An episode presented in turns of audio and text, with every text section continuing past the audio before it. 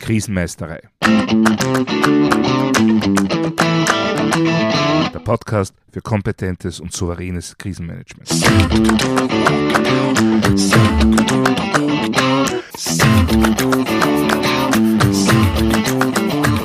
Hallo, ich bin Thomas Prinz von krisenmeisterei.at. Ich helfe Verantwortlichen, Krisen souverän und kompetent zu meistern, damit diese nicht zu ihrer persönlichen Tragödie werden. Heute geht es um die Angst vor der Angst. Oder etwas konkreter, die Frage, wie man verantwortlichen Personen den Grad ihrer Verantwortlichkeit klar macht, ohne sie dabei zu überfordern. Denn mein persönliches Credo ist, nur wenn ich genau weiß, wofür ich verantwortlich bin, kann ich auch gut vorbereitet sein. Das gilt für alle Bereiche meines Lebens, nicht nur für das Krisenmanagement. Und dazu gehört nun mal aber auch, dass ich mir der Konsequenzen von Versagen oder von einem Fehlverhalten bewusst bin. Wenn ich zum Beispiel als Fahrer in ein Auto steige, dann weiß ich, was mir droht, wenn ich mich nicht an die entsprechenden Regeln und Gesetze halte. Und wenn ich ausreichend geübt und mit Fahrphysik zumindest praktisch vertraut bin, dann habe ich auch eine Vorstellung davon, was passiert, wenn ich zu schnell in eine Kurve fahre.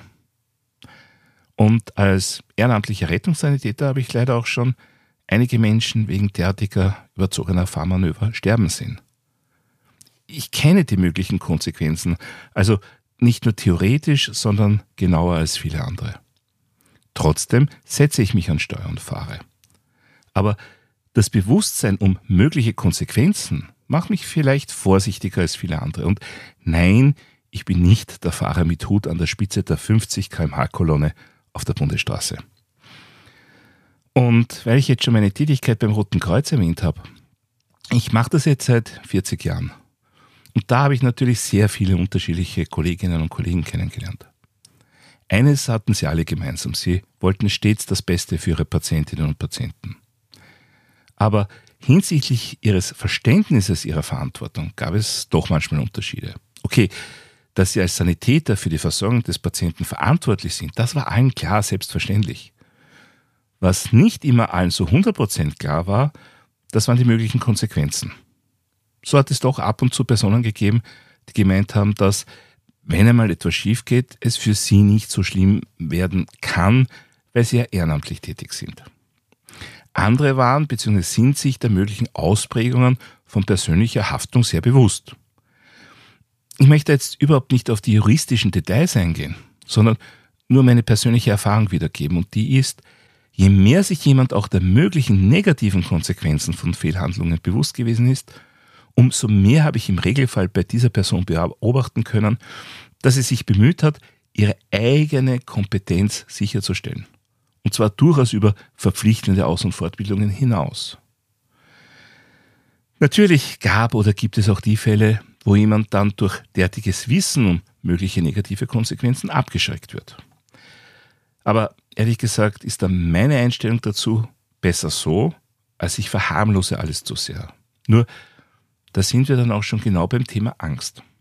Wenn ich mich davor fürchte, als Rettungssanitäter ein Rettungsauto zu besteigen, ja, dann wird das natürlich nicht funktionieren. Genauso im Krisenmanagement. Wenn ich mich als Krisenmanager vor dem Ausbruch einer Krise ganz extrem fürchte, na, dann werde ich die vielleicht nicht sehr gut managen können und im Extremfall dann vielleicht sogar alles tun, um eine tatsächlich krisenhafte Situation vielleicht sogar zu leugnen. Wenn man das Thema Angst aber etwas differenzierter angeht, dann erkennt man rasch, dass es da mehrere Abstufungen gibt und Angst an sich durchaus eine sinnvolle Funktion hat. Natürlich, wenn ich eine mich lähmende Angst oder Furcht habe, wenn ich in Panik bin, dann werde ich nicht mehr sonderlich rational handeln können. Dann werde ich nicht mehr die Krise managen, sondern die Krise unter Umständen sogar verstärken. Aber andererseits, ohne jede noch so geringe Angst werde ich auch nicht performen können.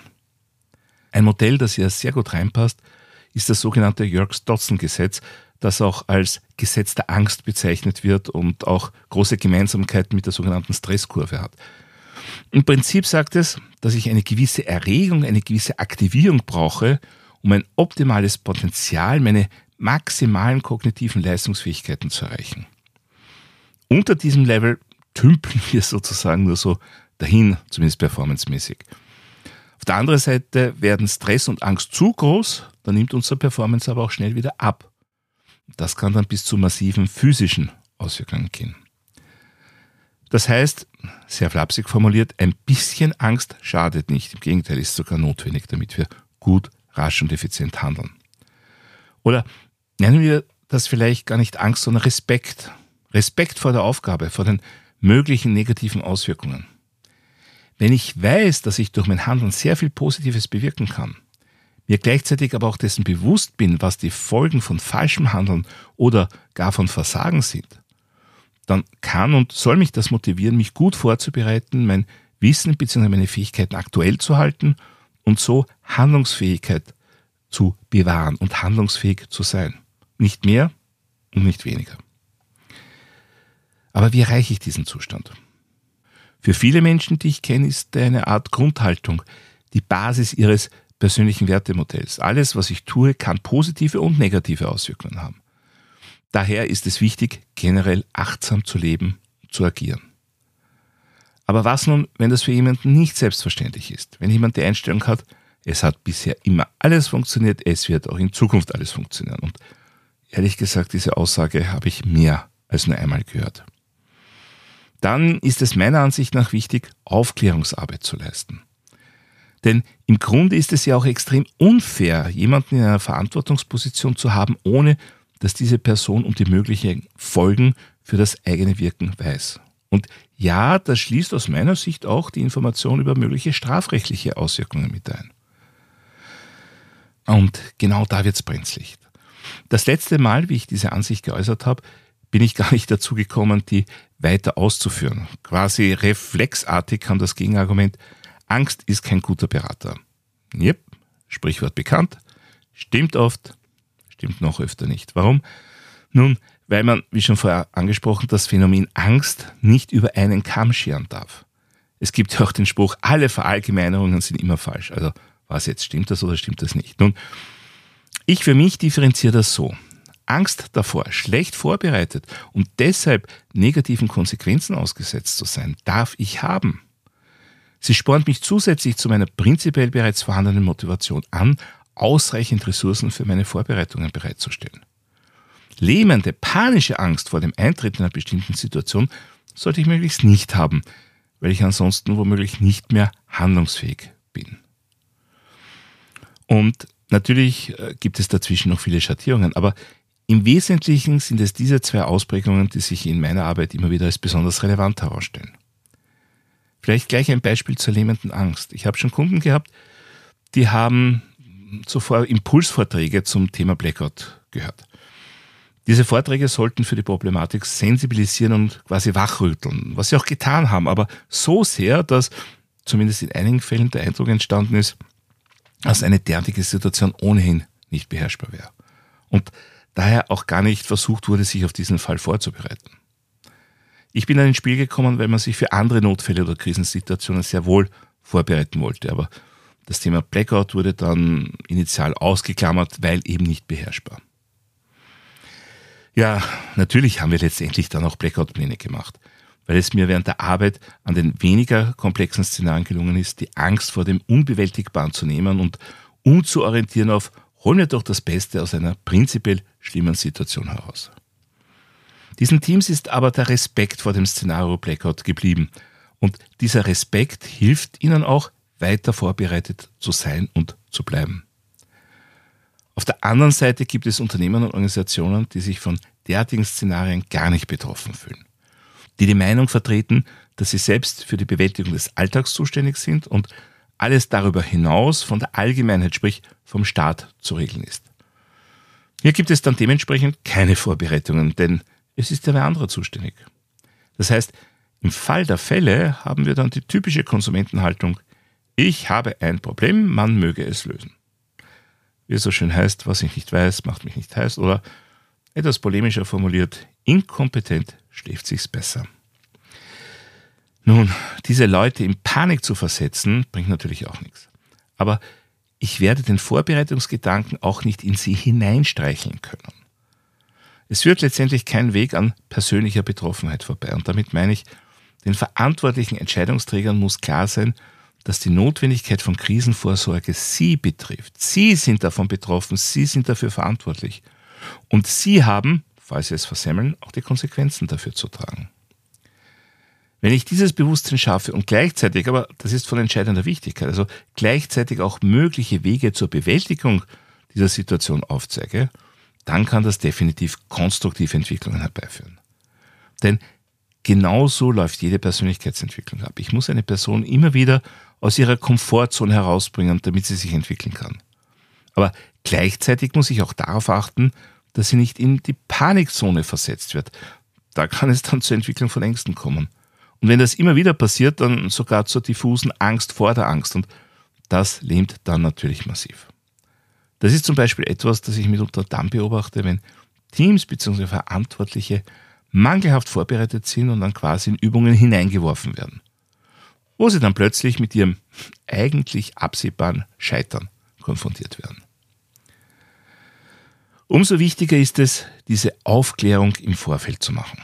Ganz konkret, in dem Moment, wo jemand Verantwortung für eine Aufgabe, eine Stelle oder ein Team übernimmt, muss ihr bzw. ihm vollkommen klar sein, was diese Verantwortung bedeutet. Und zwar eben auch hinsichtlich möglicher Folgen von Fehlern. Ich muss mich in vollem Bewusstsein möglicher Konsequenzen engagieren. Ansonsten droht irgendwann ein schlimmes Erwachen und das löst dann mit sehr hoher Wahrscheinlichkeit Panik aus. Das heißt, es gibt aus meiner Sicht zwei Extreme, die nicht wirklich funktionieren. Das eine Extrem ist es, Menschen wegen ihrer Verantwortung für aussichtslose Szenarien in Panik zu versetzen. Das andere ist es, Verantwortlichen Hilfestellungen anzubieten, ohne ihnen klarzumachen, wie sehr sie diese auch wirklich brauchen. Weder mit der Brechstange noch mit intensivem Streicheln oder aggressivem Zuwarten bringe ich Personen dazu, sich gewissenhaft vorzubereiten. Daher muss ich bereits bei der Personalauswahl darauf achten, Menschen für Positionen im Krisenmanagement auszuwählen, die mit ihrer Verantwortung achtsam umgehen, die Respekt vor ihrer Herausforderung zeigen, aber im Falle des Falles aller Voraussicht nach nicht von Angst gelähmt sein werden. Darüber hinaus sollte ich bereits bestehende Verantwortungsträger auch immer wieder mal sensibilisieren, was ihre Aufgaben und mögliche negative Konsequenzen betrifft. Wenn man das nicht tut, dann entwickelt sich alles immer mehr in Richtung, es wird schon nicht so heiß gegessen wie gekocht. Ja, sehr oft stimmt das auch, aber eben nicht immer.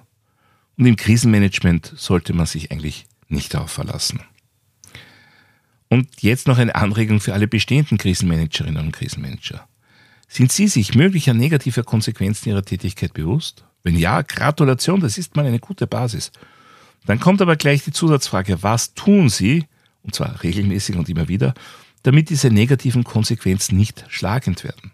Kleiner Tipp, vermeiden, dass man Entscheidungen selber trifft, das wäre nicht ganz die richtige Antwort. Besser wäre, sich laufend und immer wieder gut vorbereiten, damit im Krisenfall alles so gut wie möglich läuft.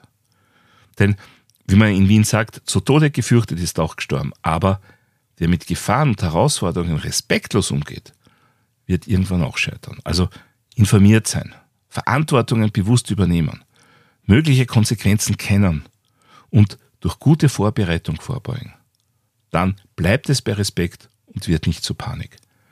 Aber gleichzeitig, wer sich nicht betroffen fühlt, wird sich nicht vorbereiten. Zu Tode streicheln hilft dir nicht. Verantwortliche müssen immer wieder mal ihre Komfortzone verlassen. Dann steigt ihre Selbstwirksamkeit und Selbsthilfekompetenz. Und das nützt allen, insbesondere ihren Organisationen, Unternehmen und Behörden. Soweit für heute zum Thema die Angst vor der Angst. Wie sehen da Ihre Erfahrungen aus? Schreiben Sie mir doch eine E-Mail an podcast.krisenmeisterei.at oder noch besser. Hinterlassen Sie mir eine Sprachnachricht via memo.fm-krisenmeisterei.